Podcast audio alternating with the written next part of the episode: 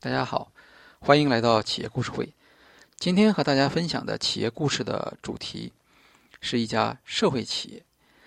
那么，什么是社会企业呢？社会企业和普通的企业不同，社会企业是以通过商业方法来解决社会问题作为自己的使命。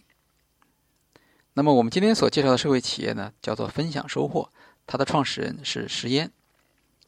二零零八年的时候，中国人民大学博士生石嫣。用了半年的时间，跟美国的农场主一起生活工作，了解美国的一种农业经营模式，叫做社区支持农业 （Community Supported Agriculture，CSA）。CSA 是指农场直接对接一部分市民，那么农场的产出就由市民包下来购买。CSA 的原理是农场和消费者之间建立起直销和互信的关系。那么 CAC 在美国呢，其实做的是比较成功的，呃，当然也有很多人在想 CAC 能不能移植到国内来。那么如果要把 CAC 引进到国内来呢，就存在一个困难，因为现在啊，国内的话，农村和城市之间慢慢开始失去相互信任的关系了。农民会留一小块土地，不用农药，那么这块土地上的作物呢，只供自己和家人吃，而销售给。城市里的作物却是使用农药的，那么城市里的人呢，也没有别的办法，他们只好到超市里用高价购买打上有机标签的加工食物。但是城市里的人这样做的时候呢，他们也有他们的责任，呃，因为他们没有想到怎么样努力去支持农村，怎么样对农业进行真诚的关怀。回国之后，石岩参加创建了一个叫做“小毛驴”的市民农园项目。这个项目挺成功的，三年时间发展了八十个会员家庭。小毛驴是一个以市民为主体的农业项目。那么，他们到农村去租赁一部分土地，雇佣农民按照他们的要求进行耕作，然后制作出来的作物自己消费。这个呢叫做消费者自救，农民在其中扮演的是受雇者的角色。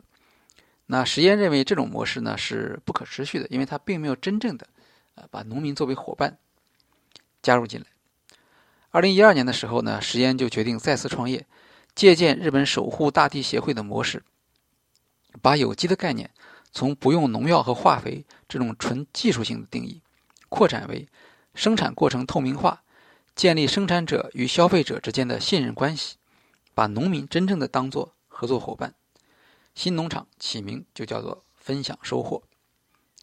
当年他在四月份开始创业，那么在九月之前至少要找到两百家会员订户，才能保证农户五十亩地的产出销路。三个月内还要完成第一批蔬菜的种植。即使有熟人带路，在小区里面摆摊也很难获得订户，没有足够的资金，只能靠众筹。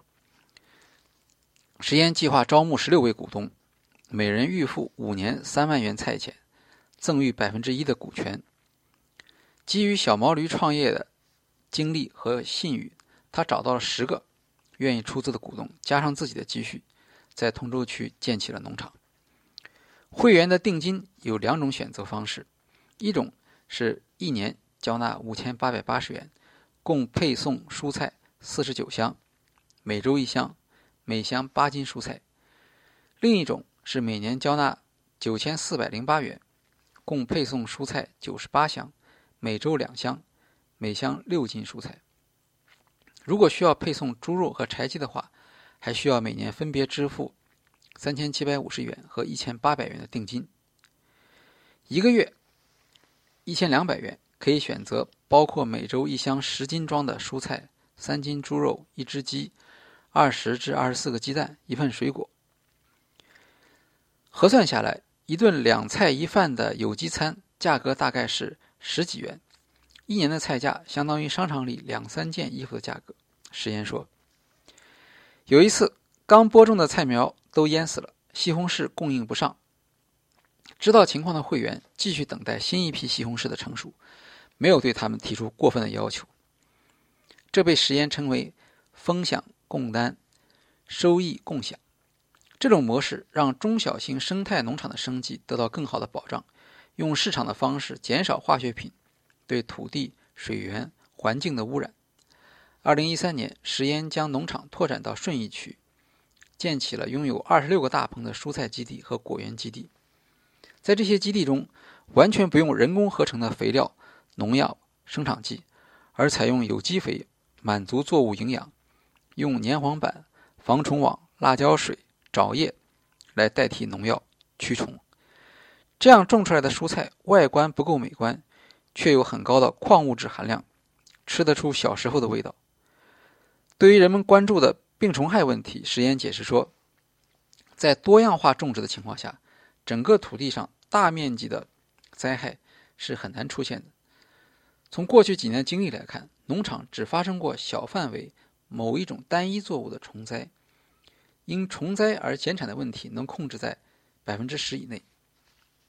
人们对当前的有机农业普遍缺乏信任。分享收获邀请会员暑假来农场住一个礼拜，让他们看到，在整个生产过程中，真的是不用化学农药的。亲眼见到、尝到他们种出来的有机蔬菜，彼此的信任也会逐渐建立起来。任何人在任何时节来到农场，都能走进大棚，参观有机农作物从种植到生长的全过程。实验说：“我们希望会员就把我们当成他们自己在农村的亲戚。当然，有机蔬菜品相不佳，口味可能偏老，品种也不多，这些都会导致订户体验问题和流失。”分享收获农场成立五周年，会员们来参加活动。实验发现，五年前农场的第一批会员，到现在有百分之七十仍在追随他们。现在，分享收获可以每周供应超过二十个品种的蔬菜，全年品种超过六十个，有五百户订户。在实验看来，这已经足够了。农场在经济上就是可持续的了。按照实验的计算，拥有五十亩地的农户，如果单独自己劳作种植大田作物，一年的收入只有五六万元；而加入分享收获以后，除去工资收入以外，年收入可以达到十万元左右。